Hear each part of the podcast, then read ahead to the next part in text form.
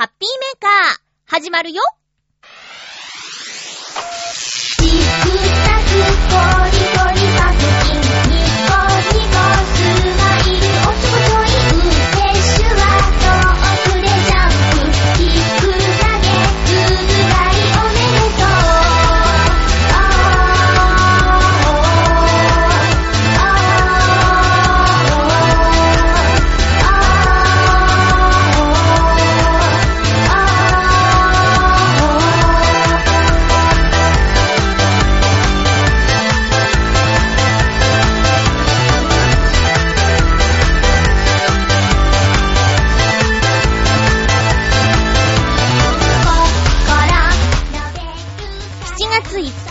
日、まゆっちょのハッピーメーカー。この番組は、ハッピーな時間を一緒に過ごしましょうというコンセプトのもと、ちょわへよ .com のサポートでお届けしております。7月に入りました。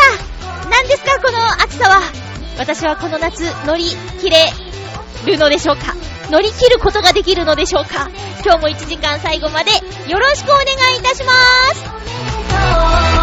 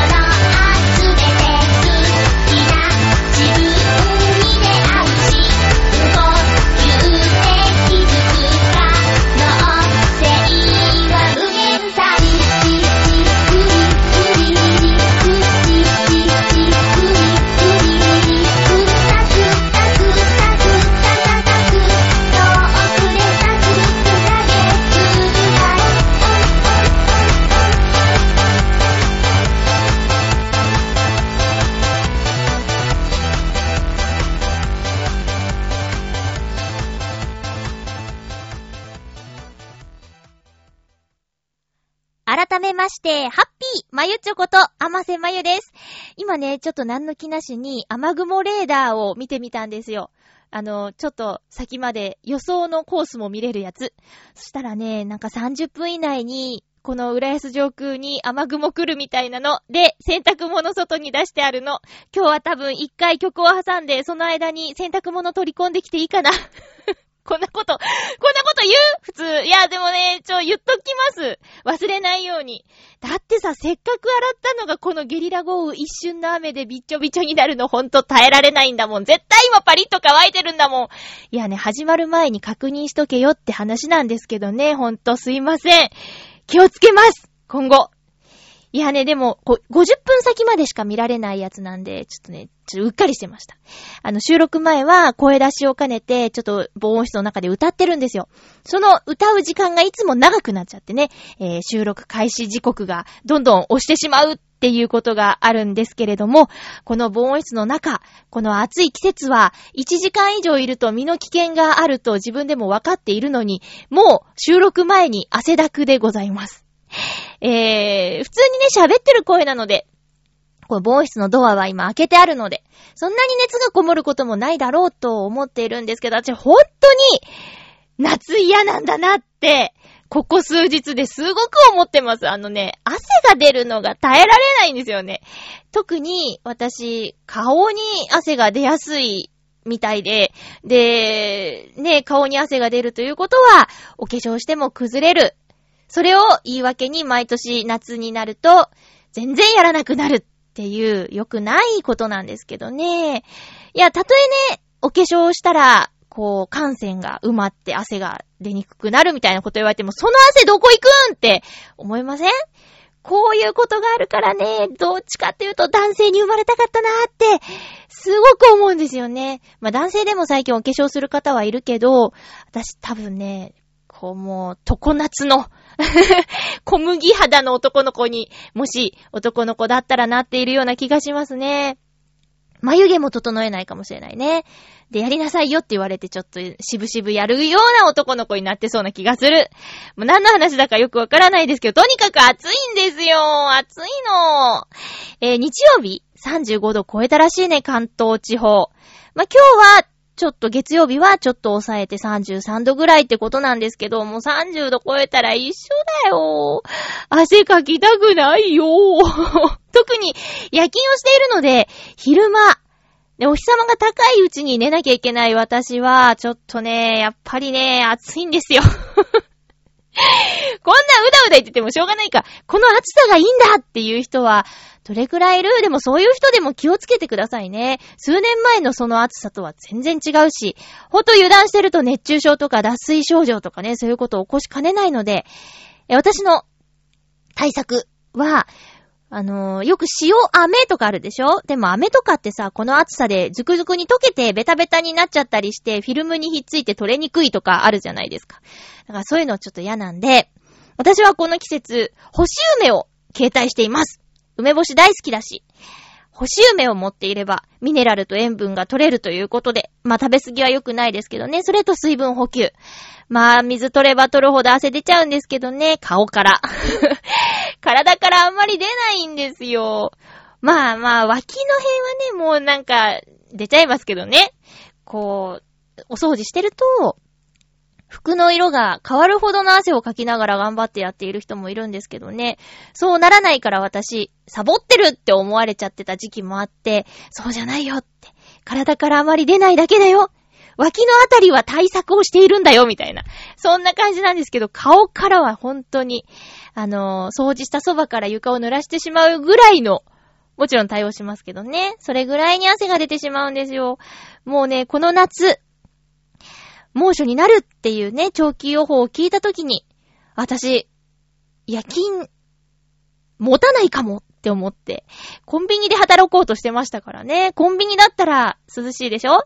まあ、外のお仕事もあるだろうけど、それに接客も大変だろうけど、とにかくこの暑さから逃れたいという気持ちになってしまいまして。結局、今のお仕事続けてるんですけど、まあなんだかんだでね、融通が効くというか、融通が効くのはまあ時間帯がそうだからっていう意味で、休めるとかそういうわけじゃないんですけど、私の生活リズムには、あの深夜働くっていうのがぴったりなんでね。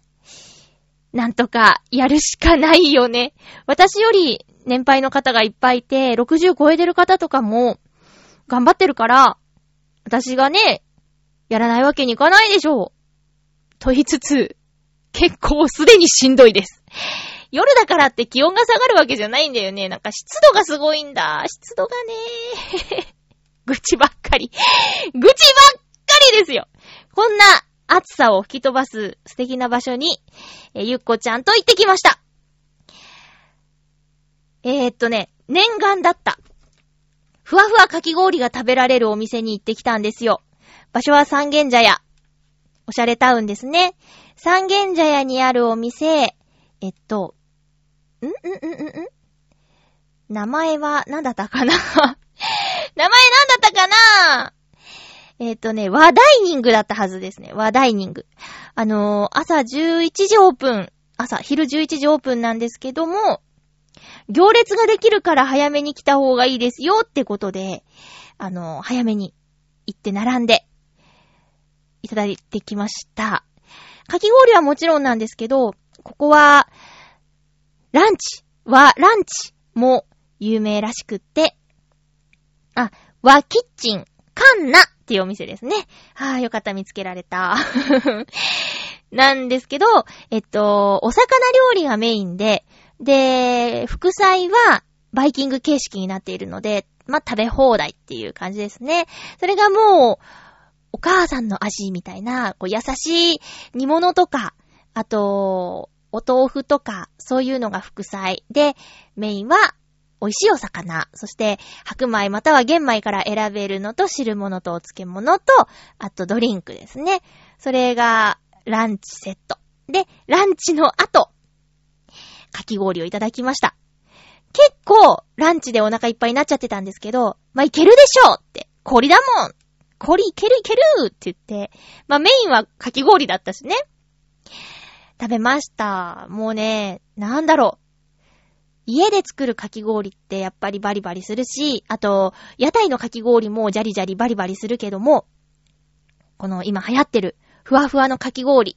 まあ、1000円前後するんですけど、やっぱり全然違う。雪みたい。雪を食べてるみたいですね。まあ、最近雪食べちゃいけないみたいな感じあるけども、昔は雪食べたことあるけど、そういうふわふわ感。あと、ふわふわのかき氷の何がいいのかって、頭が痛くなりにくいらしいです。それを信じてね、ちょっとファファって食べたら、喉が痛くなりました。冷たくて。で、同じところをゆこちゃんも痛くしてました。あ、ゆこちゃんゆこちゃんって言って、ご新規リスナーさんには、ちょっとピンとこないかもしれないんですけども、チョアヘオ .com でパーソナリティをやっているひなたゆきこちゃんのことでございます。え、番組はネバーギブアップルという番組を担当しています。えー、忍者ハットリくんの心臓くん役とか、あとガムボールのアナイス役とか、声優さんとして活躍している女の子でございます。あ、雷の音が聞こえたちょっと行ってきた方がいいかなこのかき氷のお話、後で続きしてもいいですか？とりあえず、じゃあ曲をね。本当に？あー、そうですね。じゃあね。こんなことって、ってすいませんね。あ、じゃあ、えっと、えい、いや。ん？よいしょ。えい、いや。じゃあ、私のアルバムポムルズから放課後という曲を聴いてしばしお待ちくださいませ。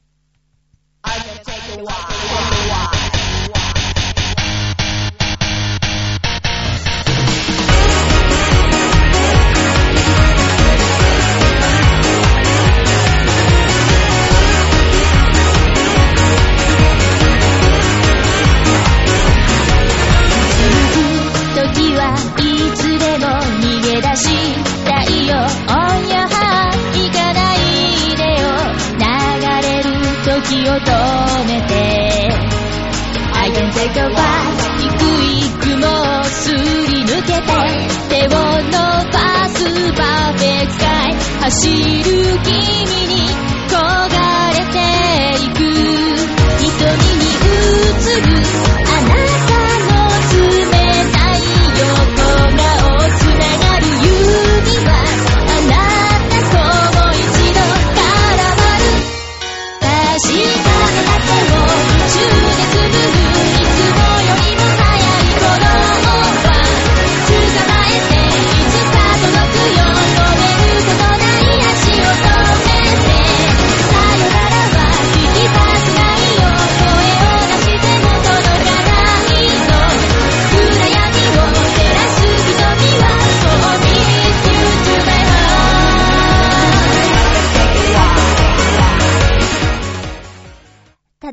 戻ってきました。えー、放課後お聞きいただきました。いやー、ちょっと焦って入れてきたよ。投げ込んできました。皆さんもね、あのーお仕事の方は朝干して出かけることもあると思うんですけども、ゲリラ豪雨に泣かされることもこれからあるんだろうね。気温が高い日はよくあることみたいですよ。天気予報の人が言ってました。さあ、続き。すいませんね、バタバタしてて。いや、おかげで間に合いましたよ。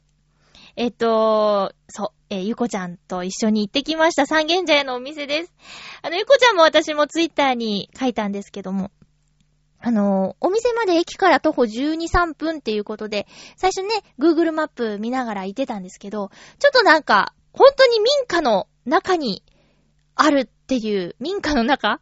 えー住宅地の中に、ふっとあるようなお店なんですけどね。ちょっと最初見つけられなくて、で、どちらまでもゆっこちゃん任せだったの。うん、どっち？うん、そっち？行こう行こう、みたいな感じで。で、途中で、あの、チェンジして、あの、現地までたどり着いたのは私だから美味しいとこを持ってっちゃった感じですね。そう、あの、オープン前にもかかわらず、10名ぐらい並んでたかな。で、皆さん大体かき氷オンリーで行ってましたけどね。私は、岡山、地元岡山にいた時の、えーよく行っていたうどん屋さん、えー古市っていううどん屋さんで、かき氷をいただいたことがあって、その時のふわふわかき氷がずーっと印象に残っていて、で、まあ当時で、でも500円しなかったかな300いくらだったかな？で、このかき氷は家のと違うっていう記憶がずっとあったんで、ふわふわかき氷への憧れが半端ないんですよ。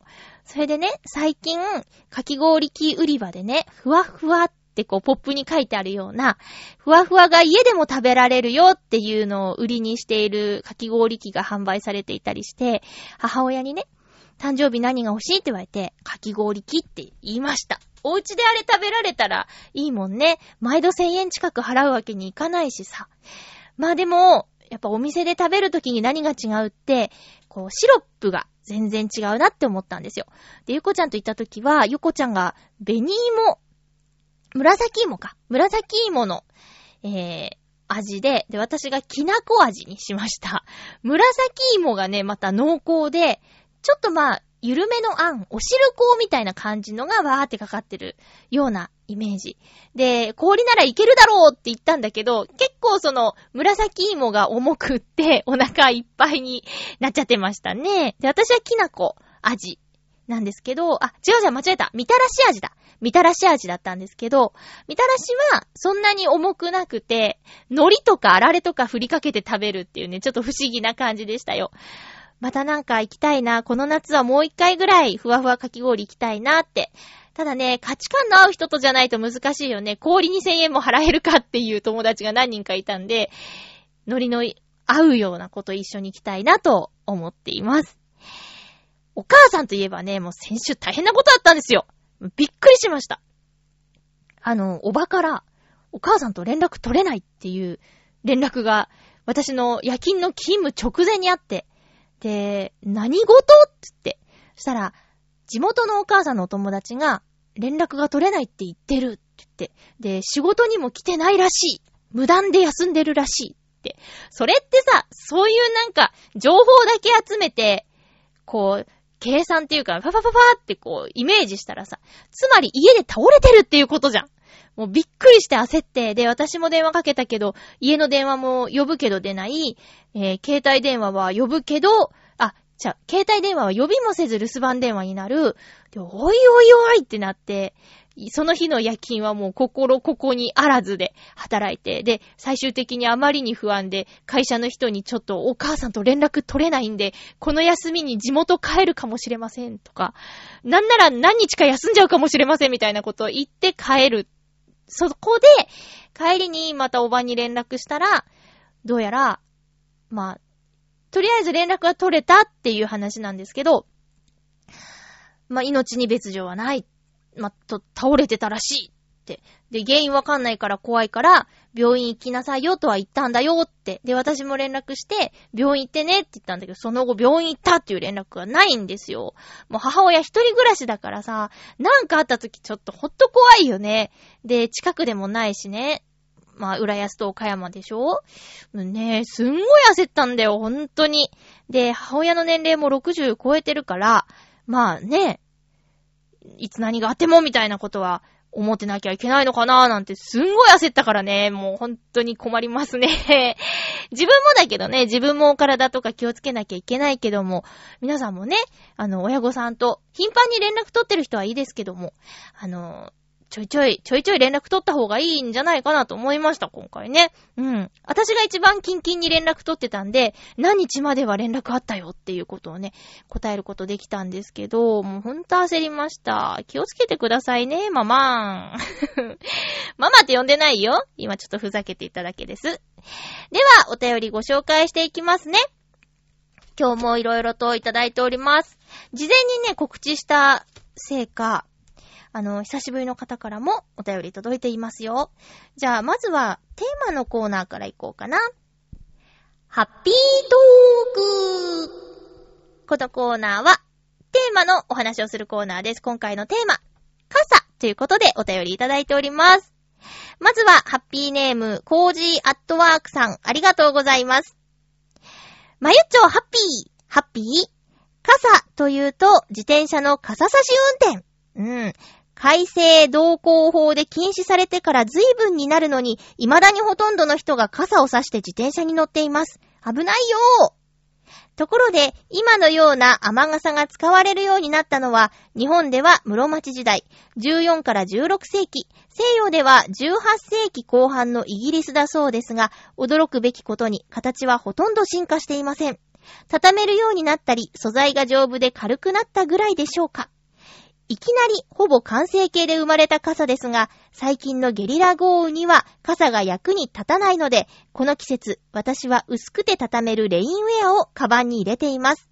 建物に入る前に傘の雨水を落とす場所がある施設が増えましたが、公共施設などで濡れたレインウェアを畳む場所の、畳むための場所も作ってくれたら嬉しいですね。では、ありがとうございます。そうですね、あのーレインウェアって、カッパのことですよね。おしゃれに、長靴のことをレインブーツって言ったりね、しますけど、そうなんですよ。自転車に乗るとき、傘を差しちゃダメ。つまり、レインウェアを着なきゃいけないってことになるんですけど、じゃあ、それを出かけた先、駅とかで、どうしたらええねんっていうところまで対策ができてるのかっていうのは疑問ですよね。だってその濡れた、割と大きいものをなんとかして持っていかなきゃいけないんでしょ？で、まあ、会社とかが行き先なら、そこで改めて出して、なんとかすることはできるかもしれないけど、じゃあ、例えばね、声の仕事やってる人がスタジオに行きます。そこでどうしたらええのとかね。あの、買い物に行きますとか、バイトの面接、仕事の面接とかの時に、濡れたカッパをじゃあどう処理したらいいのとか、まあ、カッパって言っちゃったね。レインウェアをどうしたらいいのとかありますけどね。いや、あの、まあ、私なんかは、えー、今はね、駅まで徒歩10分とか15分とか歩けない距離じゃないから自転車を使わなくても大丈夫なんですけど、地元岡山にいた時の最寄り駅までは自転車で20分以上だから、乗らないといけないよね。で、まあ当時は雨が降るとお母さんに送迎してもらってたんですけど、雨ラッキーみたいなね。雨降りそうだよとかね、わけのわかんないこと言ったりして、車で送ってもらってたんですけど、まあそういうね、どうしても自転車が必要な方は、カッパ問題ってありますよね。もちろん刺して乗っちゃ危ないし、あ、この間目の前で自転車と自転車の衝突する瞬間見ちゃった。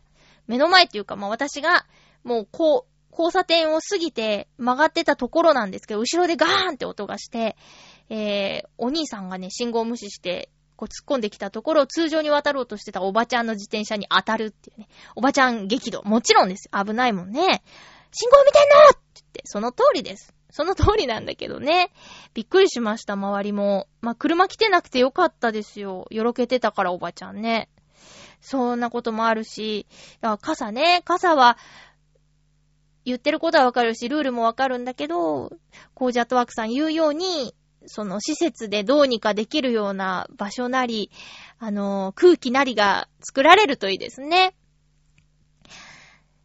コージアットワークさんありがとうございました。気をつけて運転してくださいね。いつも入れてるって準備がいいね。今日みたいにさ、急に降ることあるかもしれないもんね。テーマにぴったりですね。今日傘持ってってない人もいるんじゃないかな。ちょうど帰りの時間帯に降りそうっていうね。気をつけていただきたい。続きまして、テーマにいただいているのは、ハッピーネーム、七星さん。ありがとうございます。まゆちょう、ハッピー。ハッピー？傘と言ったら、断然、折りたたみ傘だけ使っています。へえ、だけなんだ。会社に傘置きとかあるんですが、いちいち探すのが手間なので、コンパクトで性能重視のものを使っています。もっとも、和傘にも憧れており、それが似合うような男になりたいものと思います。では、和傘？和傘だって、よ、かさばるよ？重い、重いだろうしね。それも憧れてるんだ。機能性重視のコンパクトなものも憧れるし、そのちょっとずっしりとした和傘にも憧れるんだね。両極端ですね。面白いなぁ。さっきのね、あの、コージアートワークさんのメールにあった、えー、ほぼ完成形で誕生した傘。日本の方が先に使われていたっていうのはなんか誇らしいですね。うん。その昔話にもさ、笠子地蔵とかね、えー、昔々からあの傘の形、絵がない感じでなんていうの？お坊さんが被ってたりとか、あの、おっきな帽子みたいな感じで、あれも傘、傘の役割できるでしょ？日本のが先だったんだね。すごいね。和傘の似合う男。おー、どんな感じなんだろう。腕力は必要そうな気がしますよ。和傘って骨何本なんだろうね。今は6から8でしょ？基本。もちろん12とか18とかね、24とか結構あるけども。ね、和傘は何本なんだろうね？頑丈でしょうね、そりゃね。竹とか使ってたらしなるし、軽いのかな？どうでしょう？続きまして、ハッピーネーム。お久しぶりです。水なぎさんです。まゆっちょ、ハッピー。ハッピー？水なぎです。どうも。今週のテーマ、傘。私の場合、天候や平日休日問わず、出かけるときには必ず折りたたみの傘を一本入れて出かけます。賢い。そして、出かけるときに雨が降っている場合や、帰るまでのタイミングで風が強いときや本降りのときなど、折りたたみでは心もとない場合は、折りたたみ傘をカバンに入れたまま、大きな傘も持って出かけます。私が使っている大きな傘は、9年前に購入した、骨が24本ある丈夫な傘。台風でもびくともしないくらい丈夫で、とっても重宝しています。傘の画像を添付しましたということで見たんですけど、すごい。9年も使ってるように見えないですね。綺麗。しかも骨、骨多いな !24 本。今でこそ、骨の多い傘はよく見かけるようになりましたけれど、当時はまだ扱っているお店が少なく、製造元を探して直接通販で購入しました。うーん、でも、苦労して買った大切な傘なので、一度もなくすことなく大切に使っていますよ。9年すごいでも、朝の天気予報を見て、晴れているのに大きな傘を持っていくと、天気予報がいい方向に外れて、一度も傘を開かずに荷物になっただけ、ということはよくありますけどね。今、休日のバッグに入れっぱなしにしておける新しい折りたたみ傘を探し中です。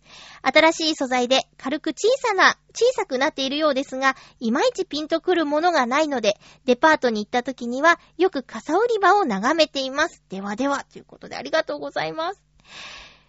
9年傘使ってるってすごいよ。私ね、よくなくしちゃうんだ。あの、だからね、ちょ、後で話そうかなとも思ってたんですけど、えー、ついね、ビニール傘になっちゃうんですよ。なくしちゃうから。もったいないなと思って。で、大事に使っていた傘も、そう、やっぱ雨が止んでしまった時ね、なんか忘れちゃうんだよね。バスとか電車かな多分ね。この間結構長いこと使ってた、ちょっとあの、くすんだ緑の え水玉の傘で、絵が細くって皮みたいになってるやつ。でも言うても2000円ぐらいで買ったものなんですけど、それをなくしてしまった時は結構ショックだったね。傘なくしちゃうんだ。気をつけてるのに。でも9年もずっと愛用しているなんてすごいし、ちょっとでもさ、干すのとかをサボっちゃうと、変なシミとかできちゃうと思うんですけど、水なぎさんのこの添付していただいた傘はね、すごく綺麗。だし、カーブがね、なんていうの、骨のカーブとかが、取り寄せて作ってもらっ、ん？つやつやつや。製造元から直接通販で買ったっていうことなんですけど、職人さんの技光るみたいな風に見えますね。ありがとうございました。これからも、10年、10年一緒にいたときは、お疲れって言ってね、ありがとう、これからもよろしくねって、傘さんをねぎらってあげるとかね、いいかもしれないですね。お便りありがとうございました。常に入れてる派の人がまたいらっしゃいましたよ。続きまして、ハッピーネーム、フクロウのキスさん、ありがとうございます。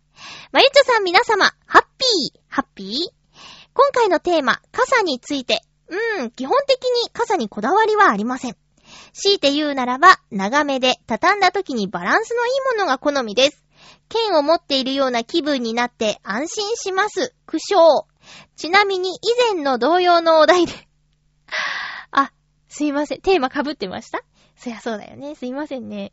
お話ししたことなのですが、私が畳んだ傘を持つときは、剣を持つのと同じ握り方で持っています。これで、不意打ち対策も万全です。笑い。それでは、ありがとうございます。すいませんね。お便りのテーマはね、こう長年やってると同じものになっちゃうこともありますが、その都度お付き合いいただければと思います。え、またね、新たなエピソード加わってたりするかもしれないということでよろしくお願いいたします。傘特にこだわってないよって、あ、長いやつね。80センチとかでしょ。55から80ぐらいがよくあるやつかな。120とかもある。たまにもう、すんごい大きいのあるよね。多分 SP の人が、こう、守らなきゃいけない人に掲げるとかさ、そういうやつかな。あの、大きな傘は、いいんだけど、風にも弱そうですよね。ブワーって飛ばされちゃってさ。うーんと、私は、傘は、こだわりがあるとしたら、あの、シュッとこう、なんて、持つところが、まっすぐじゃなくて、J の字になってるやつの方が、持ちやすいかなっていうぐらいで、あとは、そうだな、まああまりに小さいと濡れちゃうから、それなりに大きさがあったらいいかなっていうことかな。だから、そう、いい傘が欲しいなって、そう朝から降ってる時、家を出る時から降ってる場合は、もちろんそういういい傘で行きたいじゃないですか。ビニ傘ってその場しのぎの緊急っていう感じがどうしてもあるので、うん。家から出かけて、待ち合わせた時にビニ傘だとちょっと、恥ずかしい思いをすることもありますね。そう。私の傘といえば、最近ここ数年ですね、やっと日傘を持つようになりました。日傘ってすごいやって、やっぱりちょっとでも影があるだけで、全然違うなっていうのと、あと最近の日差しをダイレクトに浴びていると、本当に焼かれてるっていう、お肌じりじり焦げてるみたいな風に感じる強い日差しを浴びてしまっているので、折りたたみ傘はずっとね、否定派だったの。危ないじゃないですか。道を行く日傘を差している人の、あの、周りを見ない感じがとても嫌だったんで。なるべく日傘使いたくないなって思っていたんですけど、でも、もう背に腹は変えられないぐらいに太陽が強くって、お日様が日差しが強くって、持った方がいいなって。で、最近あの、お母さんの誕生日プレゼントで、えー日傘を買ったっていう話を先週したと思うんですけど、探してたらね、いよいよ男性用日傘っていうのが出てきましたね。ずっと、なんとなく日傘は女性のものみたいな風な空気があったけど、絶対に、あれはあった方がいいよ。男性もね、どんどん日傘差した方がいいと思います。で、晴雨兼用って言って、晴れの時も使えるし、雨の時も使えるっていうやつがいいと思いますよ。水なぎさん今探してるんだよね。両方に使えるのがいいと思います。本当にもう今、危ないから、えー、ちょっとでも身を守るものを持っていた方がいいんじゃないかなって私思います。ただね、私の持っている日傘は折りたたみなんですけど、あのー、パパーっと綺麗に畳めなくって、まごまごしちゃうことありますね。うん。だから傘が丸ごとしまえるカバンを持って、日傘を持って出かけなきゃなって、この間思いました。ポシェットっていうか、なんか、肩掛けカバンみたいなやつで出かけちゃった時に傘入るほどの大きさじゃなかったんですよ。ギリギリお財布ハンカチぐらいしか入んないやつで。で、あー、ちょっと、傘邪魔かもって思って、これはカバン失敗したなって思いました。はい。ということで、テーマトークのコーナーでした。ありがとうございました。それでは、えー、っと、ふつおたを割といただいているので、ちょっとふつおた優先でご紹介していきたいと思います。まずは、ハッピーネーム、コージーアットワークさんから行きましょう。お知らせですね。まゆっちょ、ハッピー、ハッピー？今月末から5日間、中央区の京橋のギャラリー、メゾンドネコさんで企画写真展を開催します。なんと今回は私がプロデュースを担当しました。というわけで案内はがきも私のデザインです。総勢12組の猫写真がずー、どーんと皆さんをお待ちしています。ということで、2016年7月29日金曜日から8月2日火曜日、12時30分から19時まで、最終日は17時まで。会場はメゾンドネコさん。中央区京橋1-6-14、佐伯ビル2階。電話は03-3567-8880。03-3567-8880。最寄りは東京駅南口より徒歩8分。銀座線京橋駅6番出口より徒歩2分。浅草線宝町駅 A6 出口より徒歩2分。銀座一丁目駅、日本橋駅、JR 神田駅から徒歩10分ということで、ものすごいアクセスいいですね。おー。あのー、案内はがきを見せていただいたんですけど。なんか、怒ってる猫の写真がいっぱいあるような気がするよ。白黒なんですね。中央にこう、シャーって言ってる猫の顔が映ってますけども、興味のある方はぜひ行ってみてください。お知らせありがとうございます。コージアットワークさんからもう一通お知らせメール届いておりますよ。まゆっちょ、ハッピー、ハッピー？一眼レフカメラを遊ばせているまゆっちょに。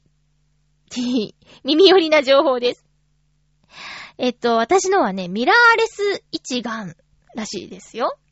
一眼レフじゃないんだって。実は私、今年の10月末に東京都中央区が主催する中央区丸ごとミュージアムで楽しく下町を撮影するワークショップを担当する予定です。募集はまだですが、初心者優先の難しくない講座になる予定です。もし興味があったら、続報もお送りしますね。興味あります続報よろしくお願いします。ただ、一眼レフじゃないけどいいんですかね？ミラーレス一眼。言うたらペンってやつを持ってますよ。うん、ペンっていうやつですね。オリンパスのペンです。はい。それでもよかったら、ぜひ行きたいですね。また先生やるんだ。すごいな講師として呼ばれてね。コージアットワークさん、ありがとうございました。続報をお願いいたします。興味めっちゃあります。もう一通、ふつおたです。ハッピーネーム、水なぎさん、ありがとうございます。まゆちょ、ハッピー、ハッピー、水なぎです。どうも。先週の週末、新潟県の長岡まで、フィギュアスケートのアイスショー、ドリームオンアイスを見に行ってきました。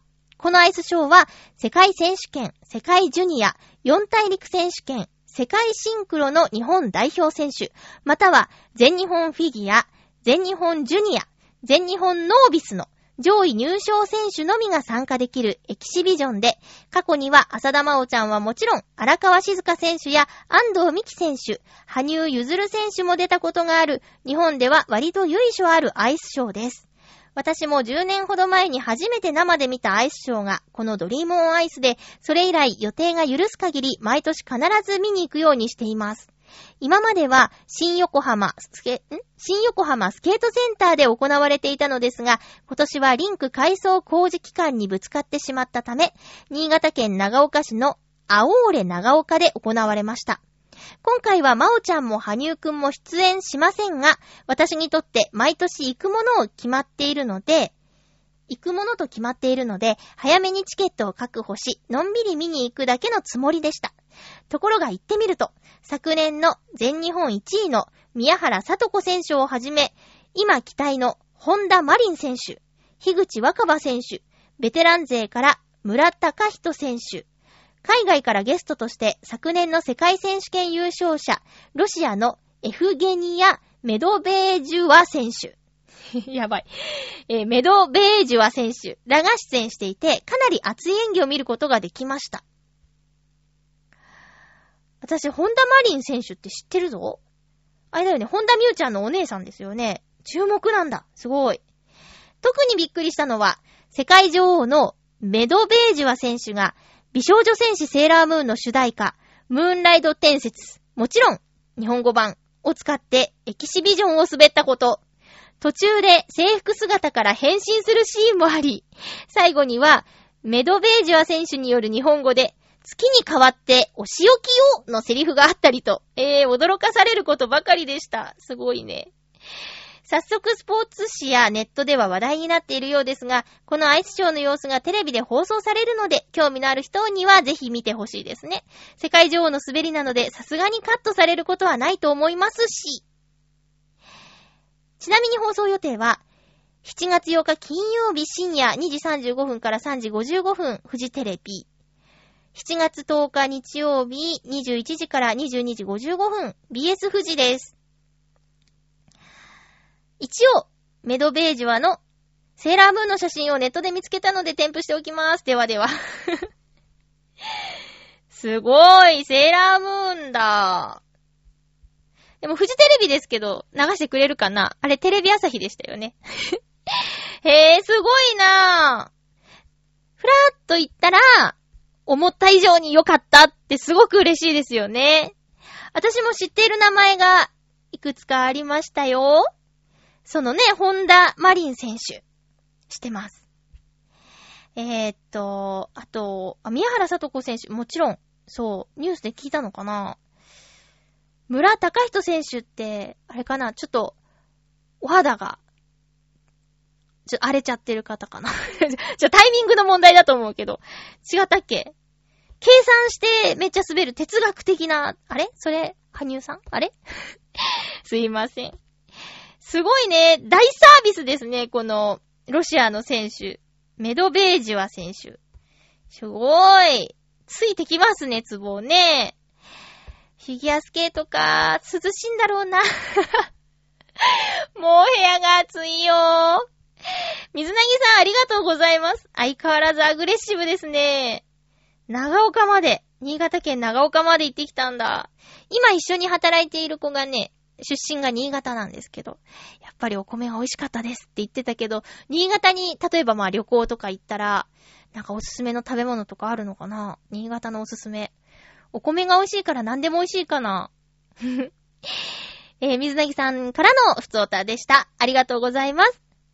さっき、あの、ちょっと、猫さんの話があったんですけども、えー、浦安には、えーっと、なんだっけ。そう、猫の、猫、猫カフェがあるんですよ。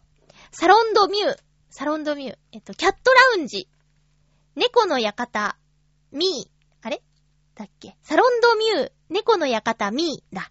すいません、正式な名前がパッと出てこなかったけども、えー、ぐるっと浦安という番組で紹介してからちょっと気になっていた、えー、施設というか、えー、場所なんですけども、えー、猫カフェは今年に入って一度秋葉原のお店に行きまして。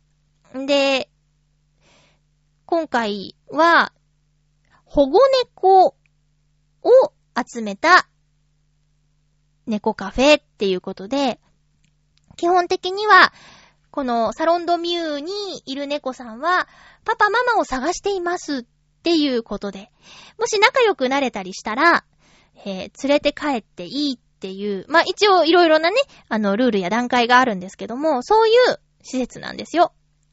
で、えー、っとね、土日で行ったんで、1時間1200円かな？うん。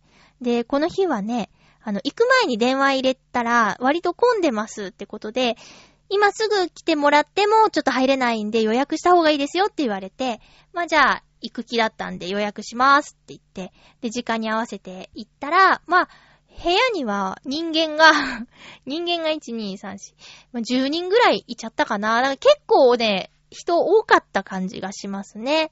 うん。で、おしゃれな、なんていうか、建物というか、間取りで、まあ、そこに猫さんが、猫さんも、うーん、小屋に入っちゃってる子もいたけども、10匹ぐらいいたかな。で、私あんまり猫得意じゃないんで あの、見て、見てる分にはいいんですけど、触るのがダメなんですよ。なんで猫カフェ行ったんって感じ？いやいや、なんか最近猫動画をめちゃくちゃ見てて、猫可愛いな熱は結構高まってたんですよね。で、サロンドミューにも行ってみたかったし、猫カフェ初めてで、以前猫飼ってたっていうお友達と一緒に行ったんですけど、いやもうね、あの、その子は、こう、猫を手なずけるというか、猫と仲良くなるのがすごく上手でしたよ。撫で方とかも心得てる感じだし、あの、あ、この子は今触んない方がいいなとか、あ、寄ってきたつって、こう、じゃれてたりとかっていうのがね、そのお友達を見てて癒されるっていう私の過ごし方でしたけどね。小さい子がいてね、あの、結構無理やりな感じもあったんで、もちろんあまりにもな時はスタッフさんが見てて、えー、もうちょっと優しく接してあげてねとか声かけたりするんですけどね。あの、もう猫カフェの私の過ごし方は、えー、YouTube で見てるのを生で見られる幸せっていうか、離れたところからちょっと見てる分で十分だなっていう、そんな感じで過ごしました。で、あの壁にはね、卒業していったにゃんこたちっていうのも写真貼ってあって、あの無事に里親が見つかった子たちがバーって貼ってあるんだけど、すごいあの、たくさんの子たちが新しい家族のもとに、えー、巣立っていったっていう。で、あとはね、重役猫さんとかいてね、えー、譲渡はできませんっていう猫さんもいたりとかして、あの、お客さん来たら必ず、あの、一回挨拶に来る猫とか、なんかキャラクターっていうか性格がそれぞれあって、あ、猫さんもいろいろいて面白いなーって、ほんと見てるだけで癒される感じがしましたよ。あの、興味のある方は、もちろんあの、えー、飼いたいなって思ってる人が、連れて帰る猫を探しに行くんでもいいですし、もう普通に猫カフェとして楽しむのでも、全然いいということで、で、その、例えば、1時間1200円とか1000円とか、払ったその分は、あの、猫さんを育てるのに使われることになるから、あの、どんどん来てくださいっていうお店でした。猫グッズもたくさん売っていて、あの、猫好きな方にはたまらない空間だと思います。えー、浦安にあります。えー、サロンドミューですね。えー、ね、サロンドミューじゃないか。あれちょっと待って。猫の館、ミーですね。合ってるかな？えー、っとね、写真撮影もどんどんしていいですよっていうスタイルなんですけど、あれ？私、サロンドミューって別の、違うね。キャットラウンジ猫の館み。サロンドミューってさ、コージアトワークさんが以前やってた銀座のお店だ。ごめんなさいね。えっと、キャットラウンジ猫の館みーさん。ごちゃごちゃになっちゃいましたね。キャットラウンジ猫の館みーさんっていうところに行ってきました。すいません。おすすめです。すいません。なんか間違ったこと言っちゃってすいませんでした。えー、それから、えー、っと、あ、浦安市役所に行ってきました。うーん、な、何がって感じ？やっぱりね、こう、チョアヘオ .com は本部が浦安にあるので、言っとかなきゃいけないなって思って。えー、浦安市役所がね、6月の中旬に、新しく生まれ変わりまして、新庁舎誕生ってことで、新しくなったんですよ。10階建ての綺麗な建物になっていました。そのおかげ、その影響で、えー、浦安駅前の市民活動センターも引っ越しをして、この、市役所の中に入ることになっちゃったんで、チョアヘヨの公開収録はもう最終回を迎えてしまったんですけど、その場所でやるのはね、これからどうなるのかなっていう感じなんですけども、えー、そこに行ってきました。何をしに行ってきたかというと、えっと、選挙の期日前投票に行ってきたんですよ。もっとね、家の近くにあるところでも期日前投票受け付けてたんですけど、せっかくだから新しい市役所行ってみようと思って出かけてきました。あのー、オープンする前から、一番上、最上階10階にレストランがあるんだよって、景色がいいんだよっていうことは聞いていたんで、投票したらレストラン行こうと思ってたらね、17時半からの営業なの。夜だけなんかってちょっとびっくりしちゃった。昼間空いてないのかな？まあ、土曜、日曜だったからかな平日は空いてんのかな？まあ、とにかくね、ちょっと、あの、今回は、行けなかったんですけども、えー、今度また、じゃあ夕方行ってみようかなっていう感じになりました。市役所行った後、えっと、キャットラウンジに行ってきたんですけども、こっから、そうですね、10分ぐらい、市役所と、その、猫カフェさんは10分ぐらいで行くことができます。うん。この日は暑くってね 暑かったけど、あの、風が強くって日曜日だったんですけど、日傘がね、言うこと聞かなくて、なかなか大変なお散歩でした。えー、ということで、そうだな、市役所なんてめったに行く機会ないですけど、あの、ほんと綺麗だなっていう第一印象と、あと明るいなっって思いました。各種手続きをする1階の一番広いところ、お客さんが一番来るところが、えー、以前は窓がなかったんですよ。まあ、あっても、ちょっとって感じだったのが、ほぼ一面全部ガラス張りになってて、自然光がじゃんじゃか入ってくる感じになってますね。あと10階建てなんですけど、他の階にどんなものがあるんだろうっていうのは、謎です。周りにある施設はこれからどうなっていくのかなとかね。プレハブみたいな建物とか、交通なんとかかとかはあっちにあったよなとか、それはこっちにあったよなとか、いろいろあったので、それらを一つにまとめるのかなまとまるのかなさあ、あの辺さら地になったら、マンションでも建てるのかな図書館近くってすごくいいなと思いますよ。うん。ということで、えー、市役所と、猫カフェに行ってきた話でした。お店の名前間違えてすいません。特に、コージアートワークさんすいません。なんかぐちゃぐちゃしちゃいました。ありがとうございます。えっとね、実は今回は、映画は見てないんですよ。映画見てないんですけど、ずっと撮ってて見てなかった、あの、月9を一気に見ました。2話までしか見てなかった月9を、こう最後まで見たんですけど、あのー、ラブソングっていうタイトルの福山雅治さんが主演の、えー、なんですけどね、喫音の女の子がヒロインのドラマで、えっと、喫音ってね、ちょっと思ったように喋ることが難しいっていう症状なんですけど、でも、そのヒロインの子は、歌う時にはスラスラと言葉が出てくるっていう役で、で、曲作りのシーンとかがね、出てくるんですよ。メロディーがあって、じゃあ詩を乗せてくださいとか。それ見てたらね、作詞しなきゃってね 思って、もう全然最近ね、できてないというかね、何にも思い浮かばないんですよ、詩が。で、あの、ユニットの活動もね、なかなか最近できてなくて、実はあの、出演依頼とかもいただいてるんですけど、りょうたくんと私のタイミングが合わないっていうか、なんか、真夏にね、8月かなに出ませんかっていうお話いただいたんですけど、なんかりょうたくん旅行に行くとかでね、断られちゃったりとか、なんかね、ちょっと残念だけど、まあ、まあね、5年前は、もっと、こう、ぐいぐい言ってたんですけど、あじゃあ、できないならしょうがないですねっていうね、すぐ私も引いちゃう感じになってましてね。で、まあ、の、一応存在はまだしているので えライブをもうしないとかそういうことはないので。でもしばらくちょっと難しいのかなって。なんかその旅行が理由と、あと夏は体調整えないといけないからなーなんてことをメールに書いてあったから、じゃあそんなこと言ったら9月とか残暑厳しいし、また 秋までできないのかなっていうのが、私のちょっと思っているところですね。まだ個人的にはいろいろと制作してるみたいだから、今、なんかね、初音ミクちゃんの2枚目に夢中だからさ、そういう時かなと思ってノートノーツはおとなしくしてます。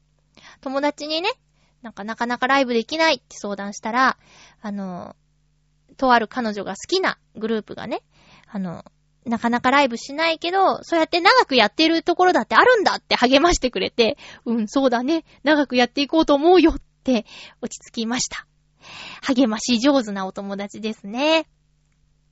さて、えーと、映画はあ、そうそう。もうすぐインディペンデンスデイが公開されますね。会社のおじちゃんがインディペンデンスデイ大好きみたいで楽しみにしてるんだっていう話をこの間してくれて、で、毎週映画を行くようになったんだって。あの、シルバー割引適用の年齢になってから。で、今週は何か見に行くんですかって聞いたら、今週はインディペンデンスデイ公開に合わせて前作を見るって言ってましたよ。で、ああ、そっかって前作私でも映画館で一度見たきりだなって言ったら、あの、俺見たら、持ってきてあげる、貸してあげるって言ってくれて、これ見ないわけにいかない流れになってしまいましてね。うん、私ね、インディペンデンスデイって、大統領が、インディペンデンスデイって叫ぶところしか覚えてないんだよね。なんか、宇宙人が攻めてくるとか、そういう、ざっくりとしたことしか覚えてなかったんだけど、この間デッドプール見に行った時に見た、インディペンデンスデイの予告編があまりにも迫力満点で、これすごいなって、映画館で見るべき映画だなって思ったんですよ。家のね、テレビで見るよりも、大画面で見た方がより迫力あるんじゃないかなって思って。私、映画の予告編見るの大好きで、YouTube で何見てますかって言ったら、大体映画の予告編か、あとは、その猫の動画ですかね。え、最近ね、リスの動画も見てますよ。リスがひたすらご飯を食べる動画。